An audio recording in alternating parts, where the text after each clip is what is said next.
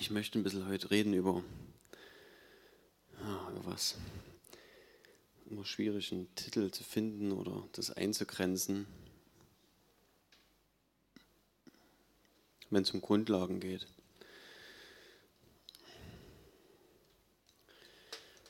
Ähm, okay. Ich möchte ein bisschen was über, über unser Fundament reden, erzählen.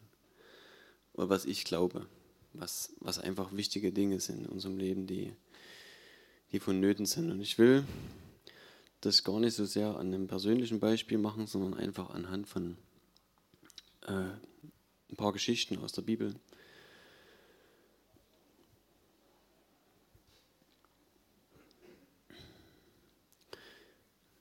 Ich glaube, Paulus sagt das mal, ich weiß aber nicht genau zu wem, ob zu Timotheus, wo er sagt, kämpft den guten Kampf des Glaubens.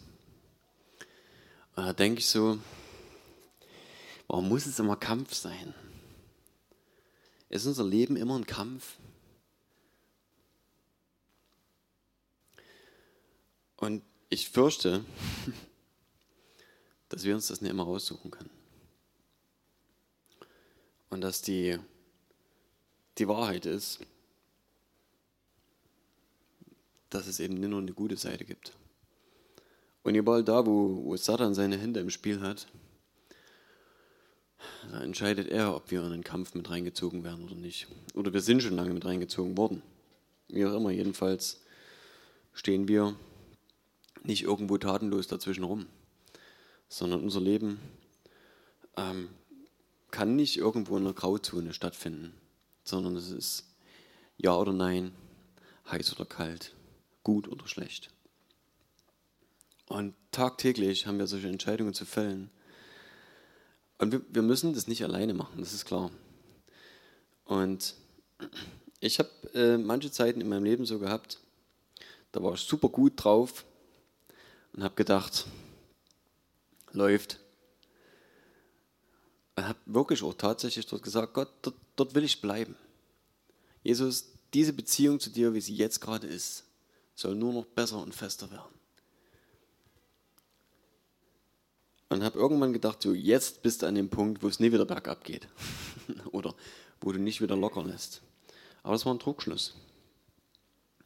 Weil wie jede Beziehung, auch das eine Beziehung ist, in die ich Zeit und Aufwand stecken muss.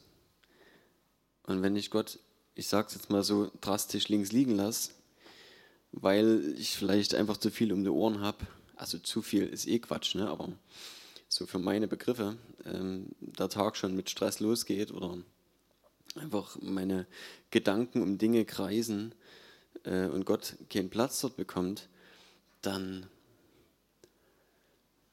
hat er auch weniger Einfluss. Ganz einfach. Es gibt den den Spruch Umgang formt oder prägt den Menschen.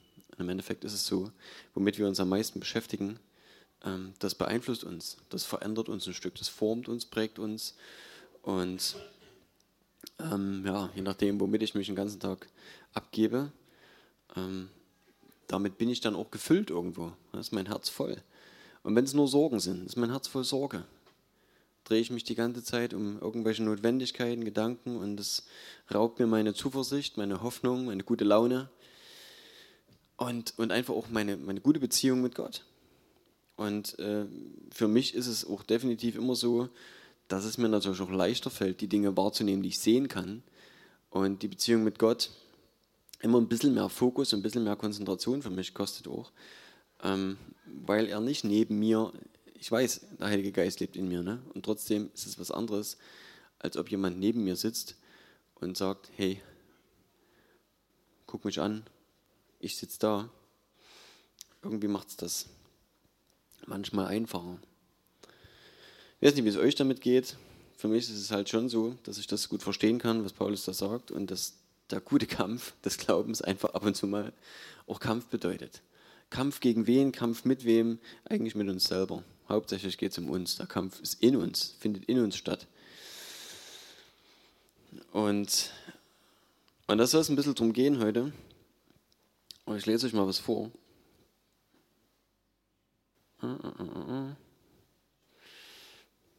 Ähm, 2. Samuel 11. Jeder kennt die Geschichte, ist vielleicht auch eine der drastischsten oder eines der drastischsten Beispiele für, ich will mal sagen, akutes Versagen. Und ihr kennt die Geschichte mit David und Bathseba ich will das gar nicht so lange vorlesen. Äh, das ist eine lange Geschichte. Letztlich ist es so gewesen, im Samuel 11 lesen wir das, äh, ab fangen wir am Anfang an. Und es geschah im folgenden Jahr, zu der Zeit, da die Könige zum Kampf ausziehen, da sandte David Joab und seine Knechte mit ihm und ganz Israel und sie schlugen die Ammoniter äh, nieder und belagerten Rabbah. Armee war also fort, David nicht mit. David war zu Hause geblieben. David aber blieb in Jerusalem. Und es geschah, als David zur Abendzeit von seinem Lager aufstand und auf dem Dach seines königlichen Hauses umherwandelte, da sah er vom Dach aus eine Frau sich baden und die Frau war sehr schön, Moment, von sehr schönem Aussehen. Und David sandte hin und erkundigte sich nach der Frau und man sprach, ähm, ist das nicht Bathseba, die Tochter Eliams, die Frau Urias des Hethiters? Und David sandte Boten hin und ließ sie holen und sie kam zu ihm. Und er lag bei ihr, sie aber hatte sich gerade gereinigt und äh, sie kehrte wieder in ihr Haus zurück. Und die Frau wurde schwanger und sandte hin und ließ es David ausrichten. Ich bin schwanger geworden. Erstmal so weit. Die Geschichte geht noch weiter und wird noch viel schlimmer.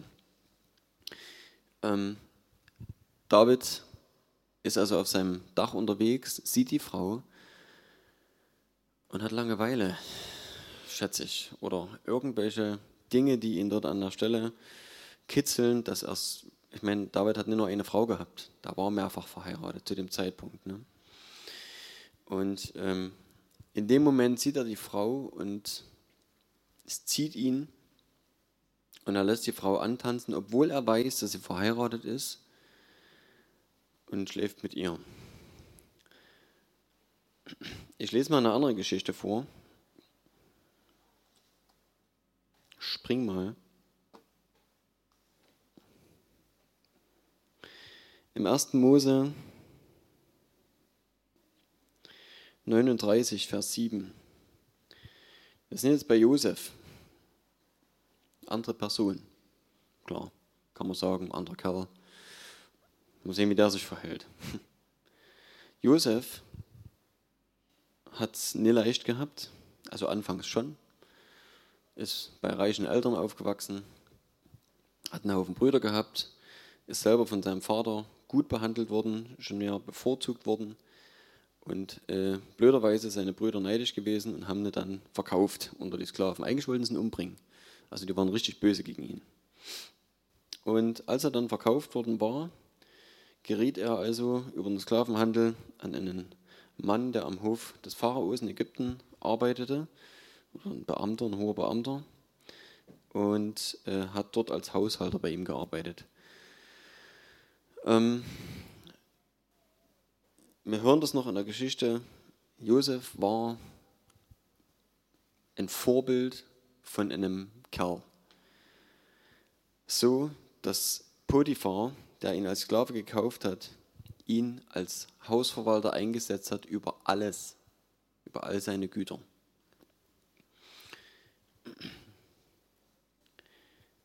Und hier steht also im Kapitel 39, Vers 7, es geschah aber nach diesen Begebenheiten, dass die Frau seines Herrn ihre Augen auf Josef warf und zu ihm sprach, leg dich zu mir. Er aber weigerte sich und sprach zu der Frau seines Herrn, siehe, mein Herr verlässt sich auf mich und kümmert sich um nichts, was im Haus vorgeht und hat alles in meine Hand gegeben, was ihm gehört. Es ist niemand größer in diesem Haus als ich, und es gibt nichts, das er mir vorenthalten hätte, ausgenommen dich, weil du seine Frau bist. Wie sollte ich nun eine so große Missetat begehen und gegen Gott sündigen? Und obwohl sie ihm Tag für Tag zuredete, Tag für Tag, hörte er doch nicht auf sie, ähm, dass er sich zu ihr gelegt oder sich an ihr vergangen hätte. Es geschah aber an einem solchen Tag, als er ins Haus kam, um seine Arbeit zu tun, und niemand von den Leuten des Hauses anwesend war, anwesend war, dass sie ihn bei seinem Obergewand ergriff und zu ihm sprach, leg dich zu mir. Er aber ließ das Obergewand in ihrer Hand und floh und lief hinaus bis dahin.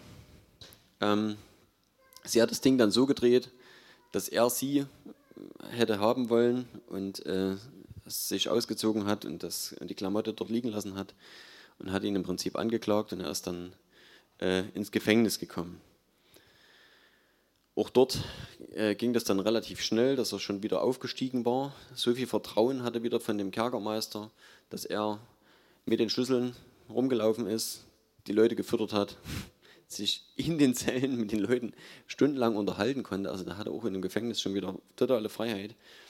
Hat dort ähm, dem Mundschenk und dem Bäcker des Königs, die, äh, des Pharaos, die dort gefangen gesetzt waren, ihre Zukunft gesagt, anhand ihrer Träume, die Träume ausgelegt und ist dann ein paar Jahre später ähm, an den Hof gerufen worden des Pharaos, weil dieser auch wieder geträumt hat und sich einer von den beiden erinnert hatte.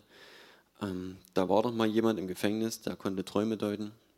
Und letztlich kam es dazu, dass er im Haus des Pharaos, Pharaos über das gesamte Land wieder dieselbe Position bezogen hat, wie schon im Haus von Potiphar. Aber der nächste Mann unter dem Pharao und alles war ihm untertan. Interessant für mich, ähm, es sind nicht so unterschiedliche Männer, die beiden. Für mich ist die Frage, was sind Voraussetzungen dafür, dass wir den richtigen Weg wählen? Was bei David passiert ist, wir wissen alle, das ist falsch. David hat die Geschichte noch weiter gesponnen er war so im, wie auch immer, so auf dem Holzweg, dass er nicht gleich gemerkt hat, dass das Mist war, was er dort gemacht hat. Als äh, Bathsheba schwanger war, hatte er die glorreiche Idee, ich hole den Mann aus dem Krieg zurück, der für mich kämpft, und schicke ihn zu ihr, dann fällt es nicht auf, dass es mein Kind ist. Vielleicht kommt das nie raus.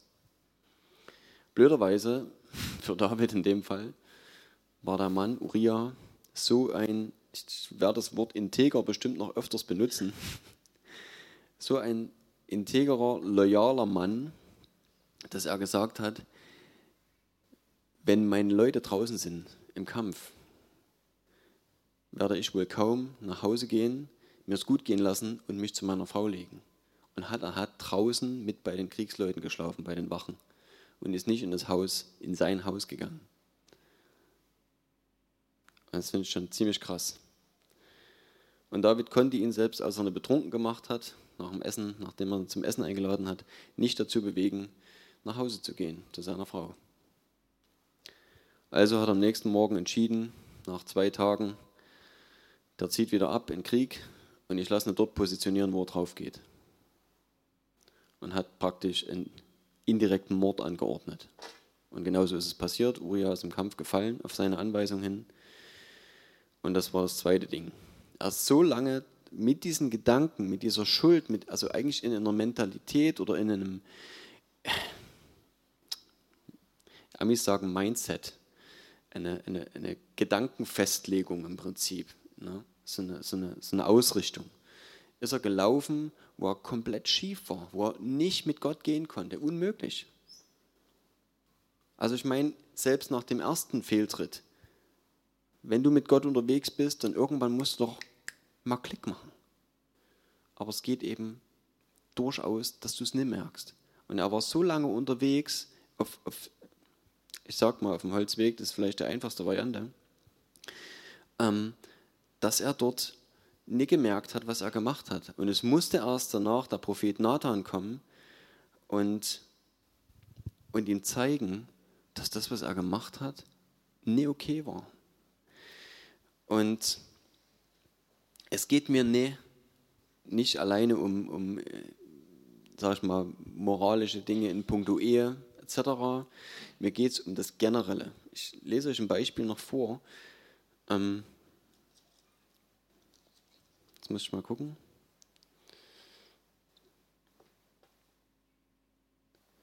Jetzt haben wir erstmal die zwei, die zwei Kerle, Josef und David.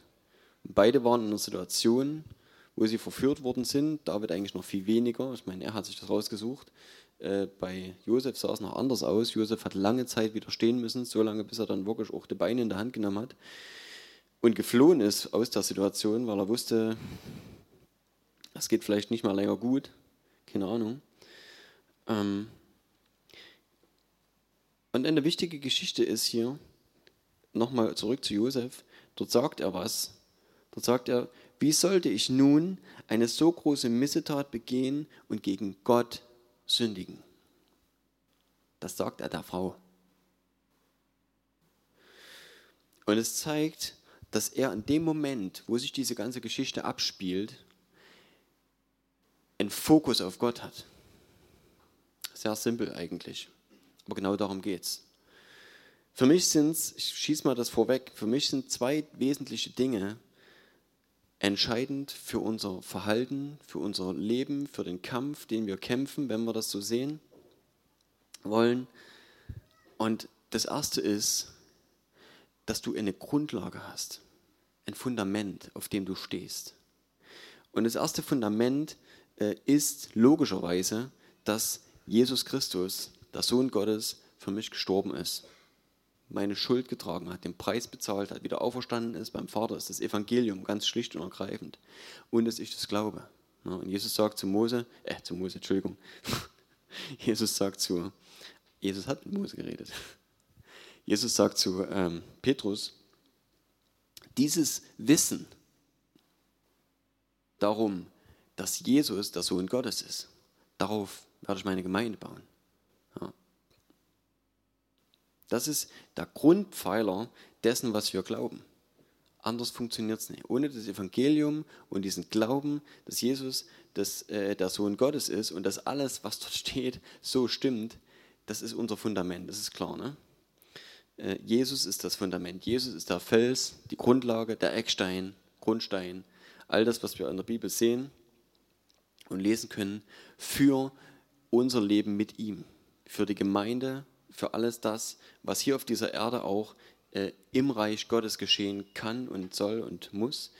Und das Zweite, was zu dieser, also noch, nee, das ist noch der, äh, noch der erste Teil, was da noch dazugehört ist, und das, was ich meine mit, mit Fundament ist, was ich für so unglaublich wichtig halte, dass wir mit dieser Entscheidung, dass Jesus der Grundstein ist und dass wir all das glauben, auch die Entscheidung getroffen haben, dass der Wille Gottes vor allem steht.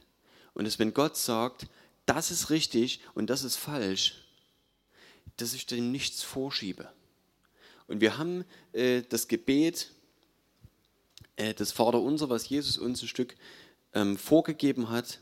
Und dort sind die ersten drei Punkte so entscheidend. Vater, unser Vater im Himmel, dein Name soll geheiligt werden. Und das, das sind nicht nur Worte, weil der Name des Vaters kann nur heilig gehalten werden, wenn wir das in unserem Leben auch so zeigen. Vor einiger Zeit ähm, mit jemandem mich unterhalten, ähm, der wiederum über einen anderen geredet hat, über einen dritten, und er gesagt hat, du kannst zehnmal von Jesus erzählen. Und das klingt alles, mag sein, dass du das glaubst, aber ich sehe das in deinem Leben nicht.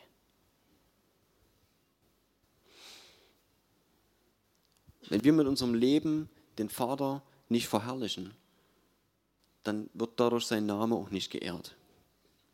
Das ist auch ein Stück weit unsere, unsere Verantwortung, damit zu gehen.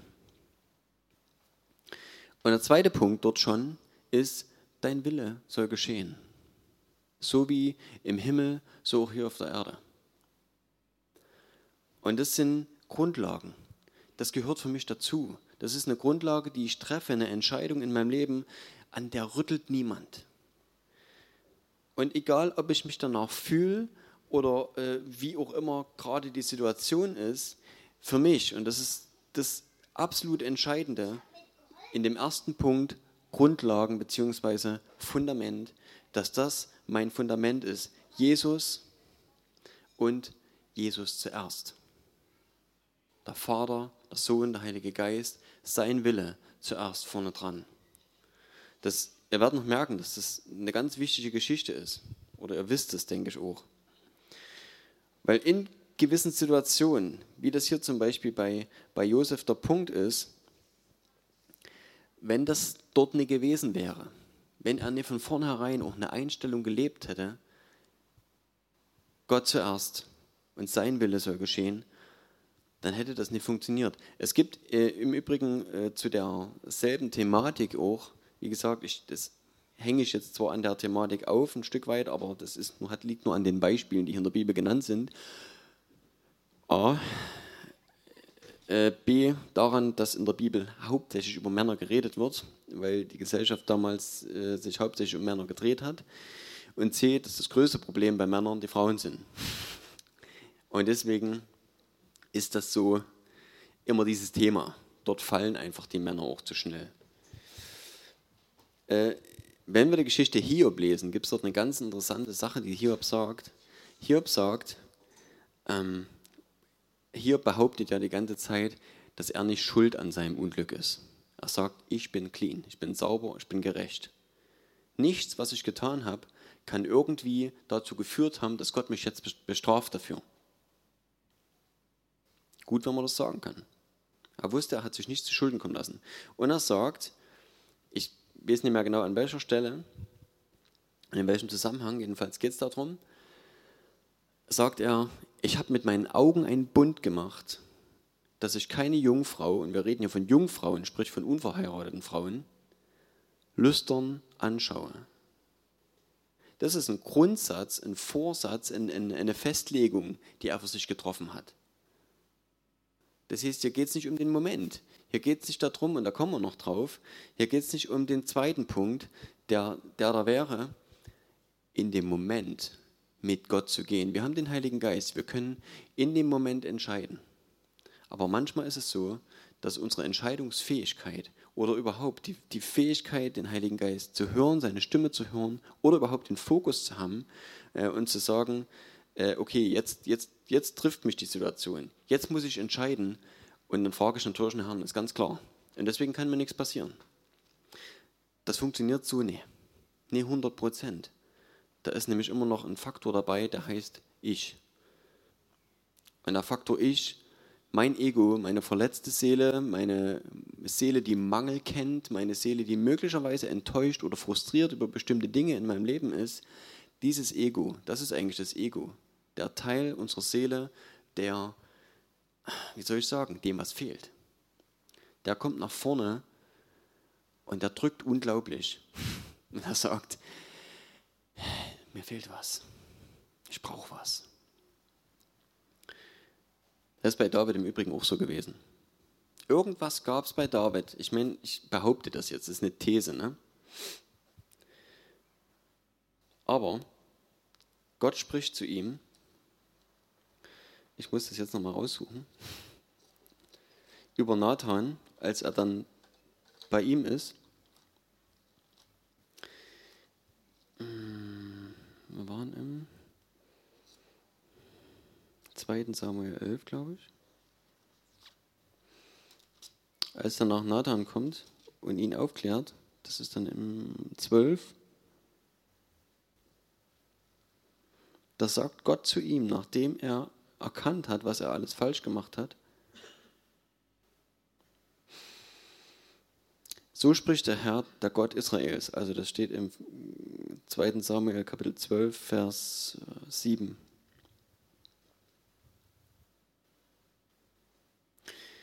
Ich habe dich zum König über Israel gesalbt und ich habe dich aus der Hand Sauls errettet. Ja, ich habe dir das Haus deines Herrn gegeben, dazu die Frauen deines Herrn in deinem Schoß und habe dir das Haus Israel und Juda gegeben. Und wäre das zu wenig, so hätte ich dir noch dies und das hinzugefügt.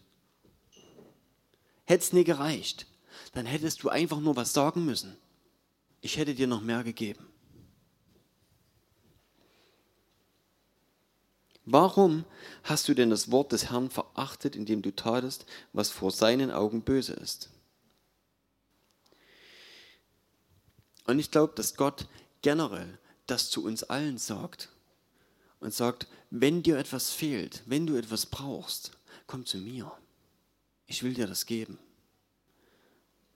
Weil immer da, wo wir Dinge vermissen, wo wir Dinge ähm, keine Ahnung, ja, wo wir frustriert sind über eine Situation oder irgendwo unzufrieden, dort ist immer die Tür offen, dass unser Ego nach vorne tritt und sagt, ich will aber, ich brauche das. Und das braucht es wirklich. Das ist ja noch nicht mal eine Lüge. Unser Ego hat Mangel. Unsere Seele vermisst Dinge. Und es sind Kleinigkeiten manchmal, die sich über lange Zeit anstauen. Wertschätzung. Wenn du dein, dein Leben lang, vielleicht als Kind äh, schon angefangen, in der Schule, in Anführungszeichen, ne, also es gibt ja nur tausend Möglichkeiten, aber angenommen, in der Schule, man sagt immer so böse gemobbt, das muss gar nicht sein, einfach nicht wertgeschätzt worden bist, immer hinten dran standst, immer irgendwie dich gefühlt hast wie das fünfte Rad am Wagen, dann hast du ein Problem. Und ganz ehrlich, ich äh, glaube, dass das in unserer Gesellschaft total vernachlässigt wird, dieser Punkt. Und dass Menschen aus diesem Mangel heraus falsche Entscheidungen treffen. So wie David hier.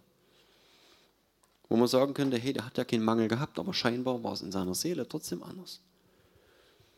Und hat an der Stelle aber den Fokus nicht gehabt. Und ich lese, lese, euch eine, lese euch eine Geschichte vor von einem Mann, der anders gehandelt hat.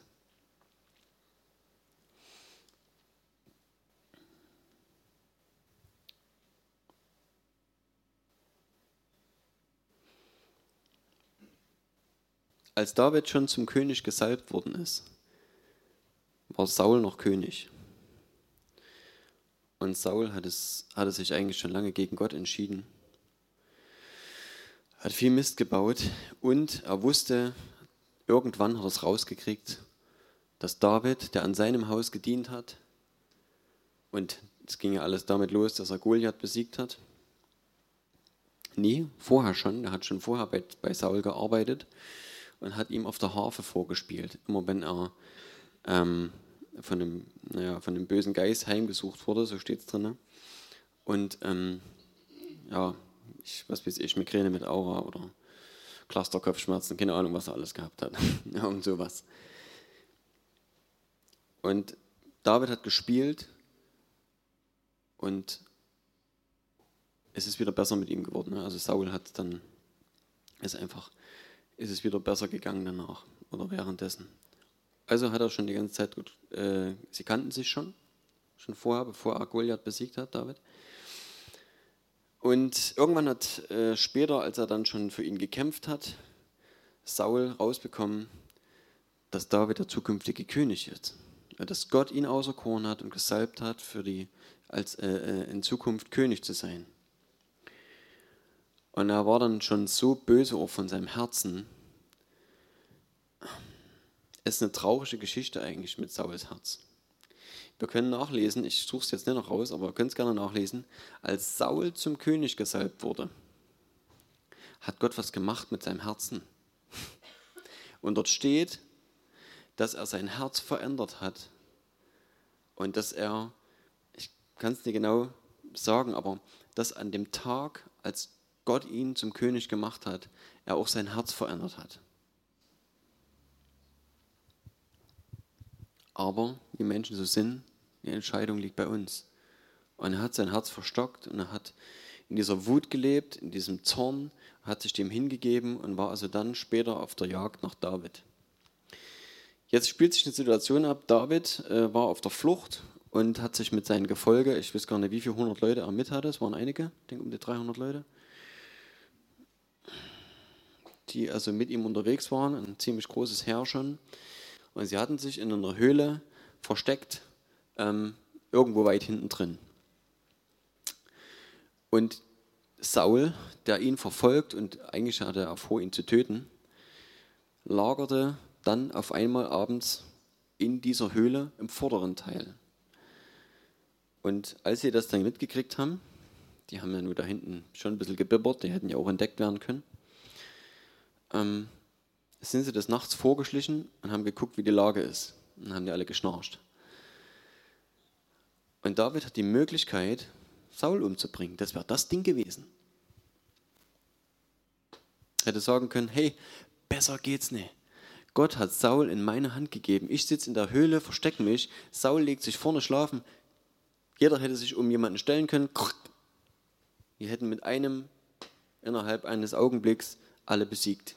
Und David hätte dann, er war ja schon König, er war jedenfalls zum König gesalbt. Er hätte nur noch seinen Platz einnehmen müssen. Wäre cool gewesen, oder?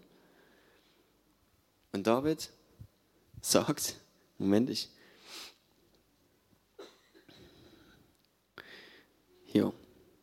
Ich, mm, das ist im 1. Samuel 24, Kap, äh, Vers 5. Da sprachen die Männer Davids zu ihm, also seine eigenen Leute, ne, zu ihm. Siehe, das ist der Tag, von dem der Herr zu dir gesagt hat, siehe, ich will deinen Feind in deine Hand geben, dass du mit ihm machst, was dir gefällt.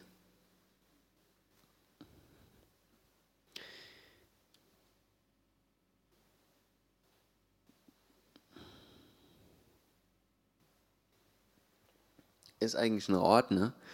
David hätte das ja auch so nehmen können und sagen, hast recht, das hat Gott so gemacht. Das Ding. Und David stand auf und schnitt heimlich ein Zipfel von Sauls Obergewand ab. Aber es geschah danach, da schlug ihm sein Herz, weil er den Zipfel von Sauls Obergewand abgeschnitten hatte, und er sprach zu seinen Männern, das lasse der Herr ferne von mir sein, dass ich so etwas tue und meine Hand an meinen Herrn, den Gesalbten des Herrn, lege, denn er ist der Gesalbte des Herrn.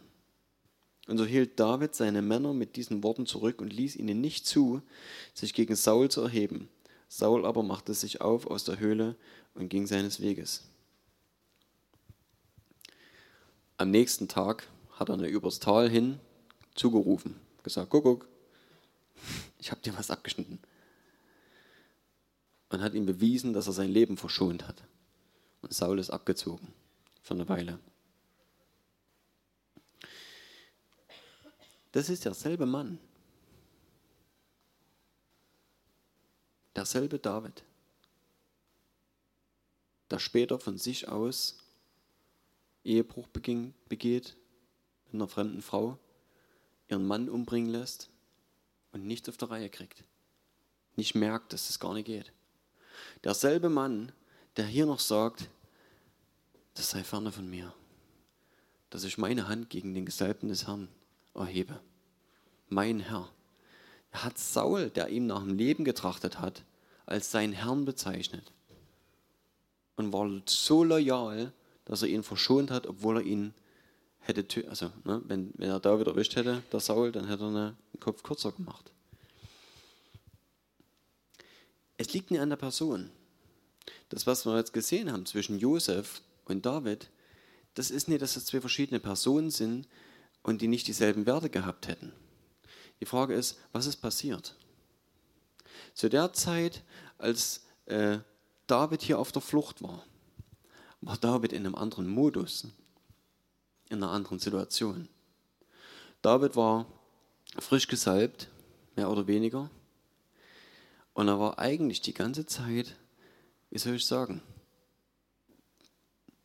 der war auf dem Weg und er hatte ein Ziel. Er wusste, Gott wird mich zum König machen. Ich bin schon gesalbt und ich weiß, wo ich mal hingehe. Ich weiß, was ich für eine Verantwortung tragen werde. Und er war auf der Flucht. Und er war die ganze Zeit auch, man sieht auch hier, nachher steht das so, dass sein Herz geschlagen hat das war zum einen war er, glaube ich, was, was man hier rauslesen kann, stand er auf diesem Fundament. Diese Entscheidung zu wissen, nur was Gott will, was ich ganz klar weiß, was Gottes Wille ist, das mache ich auch. Und wenn ich, wenn ich jetzt hier Selbstjustiz übe, gegen jemanden, den Gott doch eingesetzt hat, das kann, das kann ich nicht. Gott soll sich darum kümmern. Und es ist interessant, in dem Psalm zu lesen, weil genau diese Zeit können wir in dem Psalm auch immer wieder sehen. Dieses Hadern mit den Feinden, die, mit denen David immer wieder zu kämpfen hatte. Und David war hier, ähm, er hat in einer Abhängigkeit von Gott gelebt. Er war abhängig von Gott. Es ging hier um sein nacktes Überleben. Da war mit einer Hundertschaft von Leuten unterwegs, haben sich verkrochen hier und da und dort und sind durch die Länder gezogen. Irgendwo mussten sie auch was essen. Die waren eigentlich ne, die ganze Zeit, das war nicht so einfach. Die konnten nicht einfach mal irgendwo länger in einem Hotel bleiben oder so. Die mussten sich verstecken, weil die wurden ja gejagt vom König selbst. Da war ja immer eine Armee dabei. Und auch damit, damals schon hat er Gunst gehabt beim Volk. Auch dafür hat Gott gesorgt.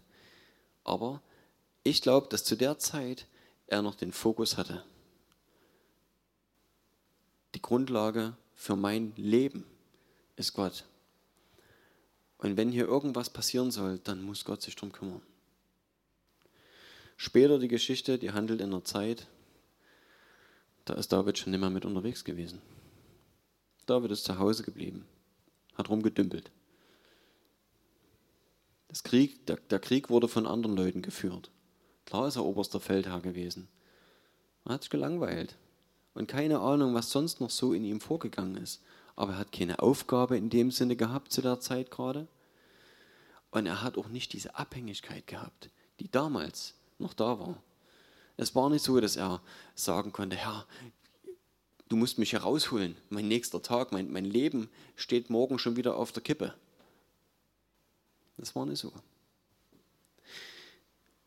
Bei Josef, äh, Josef war es auch so. Josef hat, hat diese Situation durchlebt und er hat auch so, ich weiß nicht, ob da jemals richtig zur Ruhe kam. Ich glaube, der hat echt auch die ganze Zeit gekämpft. Ich meine, der ist von seinen Brüdern verraten und verkauft worden. Und ich glaube, der wusste, dass sie ihn vorher umbringen wollten. Da war er dabei. Und nur einer seiner Brüder hat sie überredet, ihn nicht zu töten, sondern zu verkaufen ich glaube, dass äh, in Josef auch nicht wirklich alles heile war nach dieser ganzen Aktion.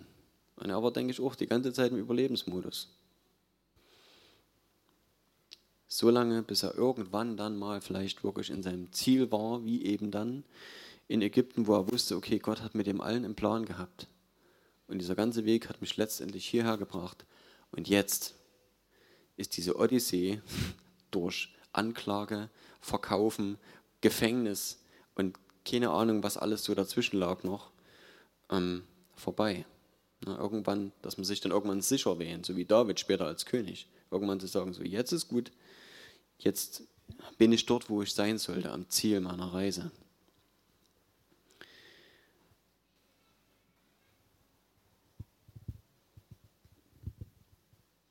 Ich glaube, dass, dass diese, diese Geschichten wenn man den Kern sieht, für uns genau genauso relevant sind. Du musst kein König sein, du musst nicht in Verfolgung leben, um genau dieselben Dinge zu kennen. Jeder von uns weiß, dass es Situationen gibt, wo wir abhängig sind von Gott und wo wir ähm, ihn bitten und wo unser Fokus aufgrund der Situation, in der wir leben, automatisch auf ihn gerichtet ist. Und es gibt genauso Situationen, wo alles cool ist wo du früh aufstehst, lass es im Urlaub sein, keine Ahnung. Hotel ist bezahlt, Familie geht's gut, Kinder sind im Spielparadies abgegeben. Und du kannst einfach alle Viere von dir, von dir strecken. Und dir geht's gut und du fühlst dich sicher. Dann ist die Frage, was machst du? Hast du immer noch ein Ziel? Oder ist die Gefahr da, dass, dass dein Blick aus dem Fokus gerät und dass Gott aus dem Fokus gerät. Und dass du einfach nur auf, die, auf der Tatsache basierend, dass es dir gut geht und du ja keine Notwendigkeit hast, ähm, Gott an erster Stelle steht.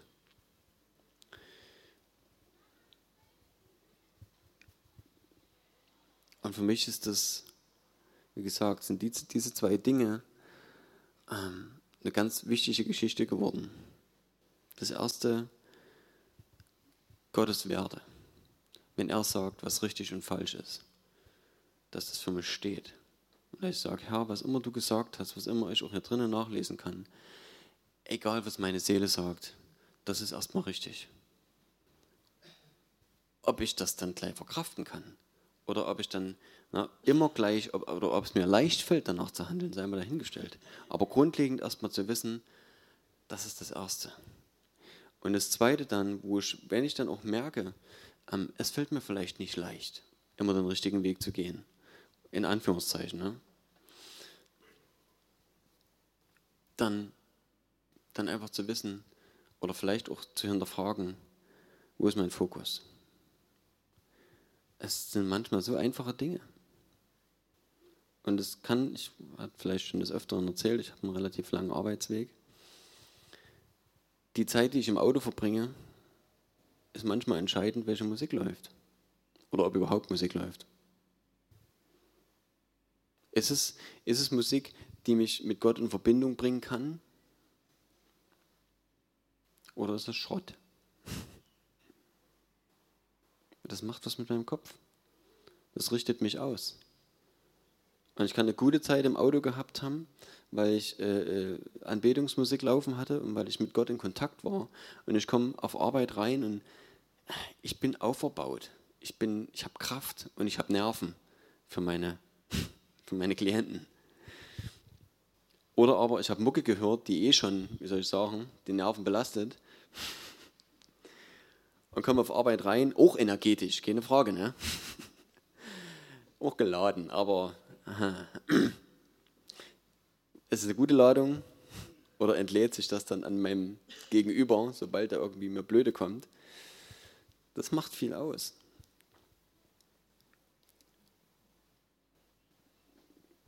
Hm.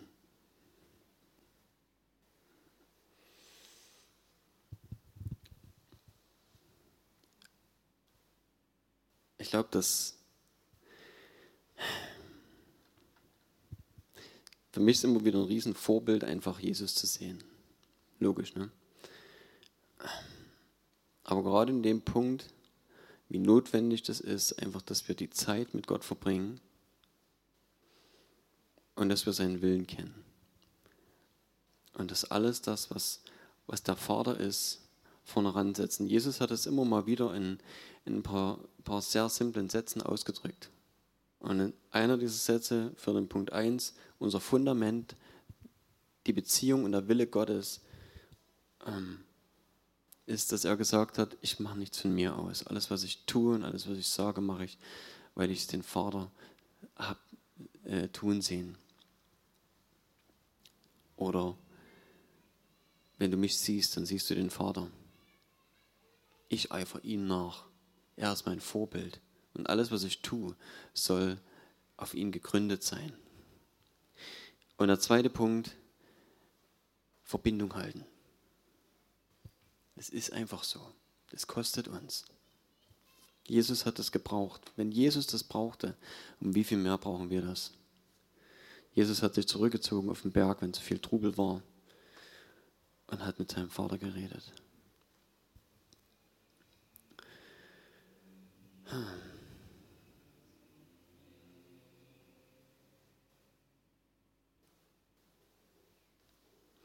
Vater, ich danke dir, dass du uns ausrichtest, Herr, auf dich. Dass du uns suchst, Herr. Dass du auf uns zugekommen bist. Dass du uns zuerst geliebt hast, Herr. Und dass du uns so viele Verheißungen und Zusagen gegeben hast, Herr. Du bist gut, Herr. Du bist einfach gut. Vater, ich danke dir dass du das zeigen und beweisen willst, Herr.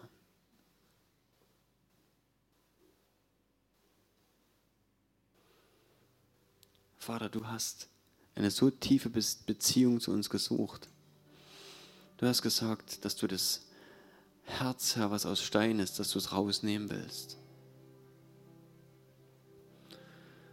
Und dass du es ein fleischernes Herz geben willst und deine Gebote und deine Gesetze in unser Herz schreiben willst, Herr. Ja, das hast du Israel gesagt und allen, die dazugehören. Allen, die du dort noch mit rangehängt hast, Herr. Heiliger Geist, ich will dich jetzt bitten, dass du unser Herz weich machst, Herr. An den Punkten, wo wir vielleicht hart geworden sind.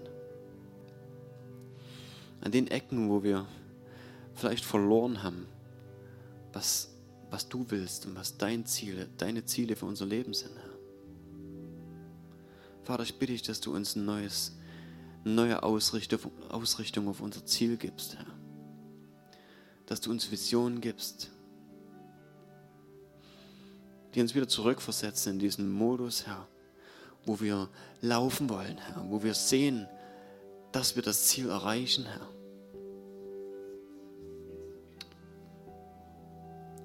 Paulus hat gesagt, dass, dass jeder so, so laufen soll, dass er den, den Siegespreis gewinnt.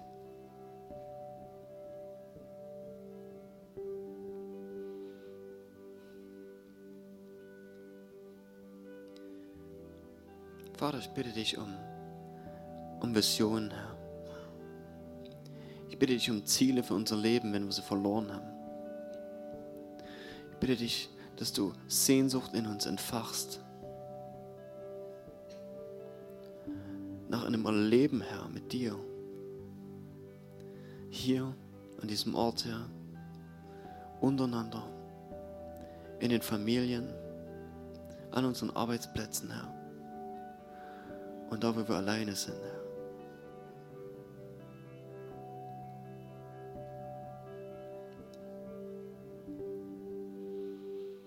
Heiliger Geist, ich danke dir für dein Wirken, Herr, dass du die Kraft bist in uns. Die Kraft, die Jesus aus den Toten geholt hat. Danke, Heiliger Geist.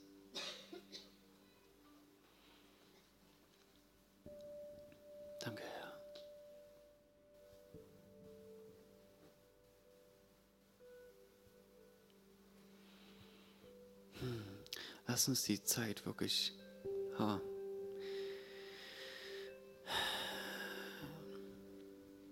ihn suchen. Ich weiß, dass er nicht weit weg ist. Es ist manchmal eher, dass wir die Verbindung suchen weil unsere Gedanken weit weg sind.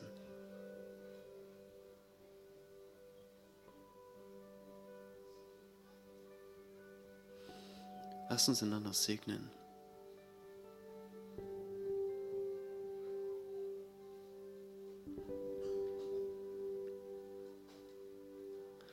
Herr, wir wollen dir alle Ehre geben. Danke, Vater.